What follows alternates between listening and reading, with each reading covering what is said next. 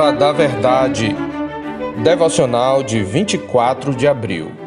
A importância do ajuntamento para a comunhão cristã. Todos os que creram estavam juntos e tinham tudo em comum. Diariamente perseveravam unânimes no templo, partiam pão de casa em casa e tomavam as suas refeições com alegria e singeleza de coração. Atos 2, 44 e 46. Na devocional anterior, refletimos sobre o retrato da comunhão cristã em Atos 4:32 como um modelo para a igreja em todos os tempos. Vimos o ambiente de profunda comunhão que permeava aquela igreja. Observamos que, em decorrência da ação do Espírito Santo por meio da oração e da palavra, havia abundante graça em todos eles. No texto da nossa meditação, nós vemos o primeiro retrato feito por Lucas dessa mesma comunidade. E o que fica claro para nós é que a experiência da comunhão era vivenciada especialmente no ajuntamento presencial em torno da palavra, da oração e dos sacramentos, ou seja, em torno do culto comunitário. As referências ao ajuntamento no mesmo lugar não são acidentais. Esta é uma das ênfases de Lucas ao descrever a vida da igreja. E além de enfatizar o ajuntamento presencial, a expressão perseveravam unânimes enfatiza a participação massiva dos crentes nas reuniões. Já no primeiro capítulo, por exemplo, Lucas destaca que este foi o modo como a comunidade inaugural esperou o derramamento do Espírito prometido por Jesus. Ele relata: Então voltaram para Jerusalém, do monte chamado Olival, que dista daquela cidade tanto como a jornada de um sábado.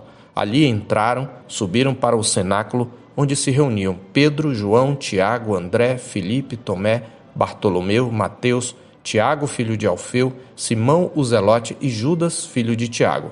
Todos estes perseveravam unânimes em oração com as mulheres, com Maria, mãe de Jesus, e com os irmãos dele. Atos 1, de 12 a 14. Logo no versículo seguinte, Lucas nos informa que a assembleia se compunha de cerca de 120 pessoas. Ele destaca também que o Espírito Santo desceu sobre a igreja quando estavam todos reunidos no mesmo lugar, em Atos 2:1. E conforme o texto da nossa meditação, mesmo após o número de convertidos ter subido para quase 3 mil pessoas, eles perseveravam unânimes no templo, local que escolheram provavelmente pela capacidade de lotação. Eles também se reuniam nas casas para celebrar a morte do Senhor por meio da ceia. Todos os que creram estavam juntos, ressalta Lucas no verso 44. Há outros trechos em que ele retrata a igreja reunida, como, por exemplo, quando os apóstolos foram soltos de sua primeira prisão e procuraram a igreja. Eles oraram ao Senhor e, tendo eles orado, tremeu o lugar onde estavam reunidos. Todos ficaram cheios do Espírito Santo e com intrepidez anunciavam a palavra de Deus, em Atos 4:31. No capítulo 5, verso 12, Lucas observa que eles costumavam todos reunir-se de comum acordo no pórtico de Salomão. E isto mesmo depois da perseguição aos apóstolos. Aliás, mesmo quando desatou a perseguição aos cristãos em diversas partes do império, eles nunca abdicaram do ajuntamento presencial. Sabemos que muitos cristãos se reuniam em catacumbas para fugir à perseguição, mas sempre se reuniam. Esses fatos se constituem uma poderosa mensagem nestes tempos em que se discute a importância do ajuntamento solene.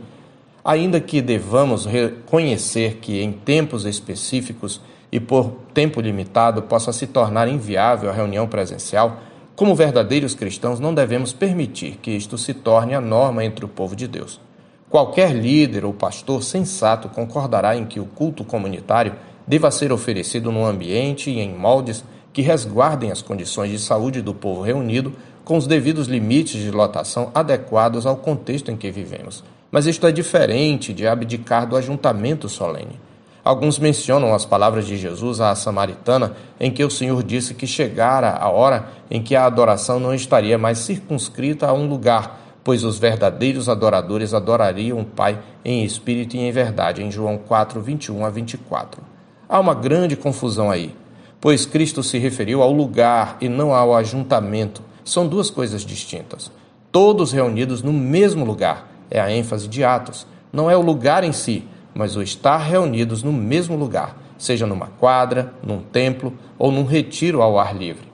Sabemos que Deus não habita em templos feitos por mãos, mas a igreja reunida não é um templo feito por mãos. Ela é o templo vivo, o santuário do Deus vivo, onde habita o Espírito Santo.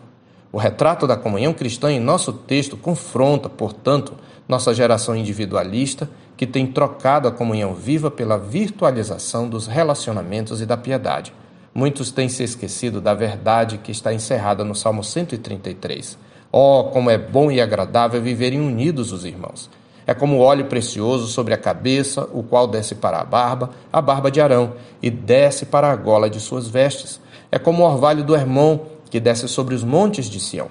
A expressão viverem unidos refere-se especialmente ao ajuntamento da congregação de Israel no sábado para adorar o Senhor, fato que na nova aliança se aplica ao dia do Senhor. E como se conclui o salmo? Observe o que afirma Deus em Sua palavra. É ali, na igreja reunida, no ajuntamento dos santos, na adoração comunitária, no mesmo lugar, que ordena o Senhor a sua bênção e a vida para sempre. Eu sou o pastor Marcos Augusto, pastor da Terceira Igreja Presbiteriana de Boa Vista, em Roraima. Tenha um bom dia na paz do Senhor Jesus.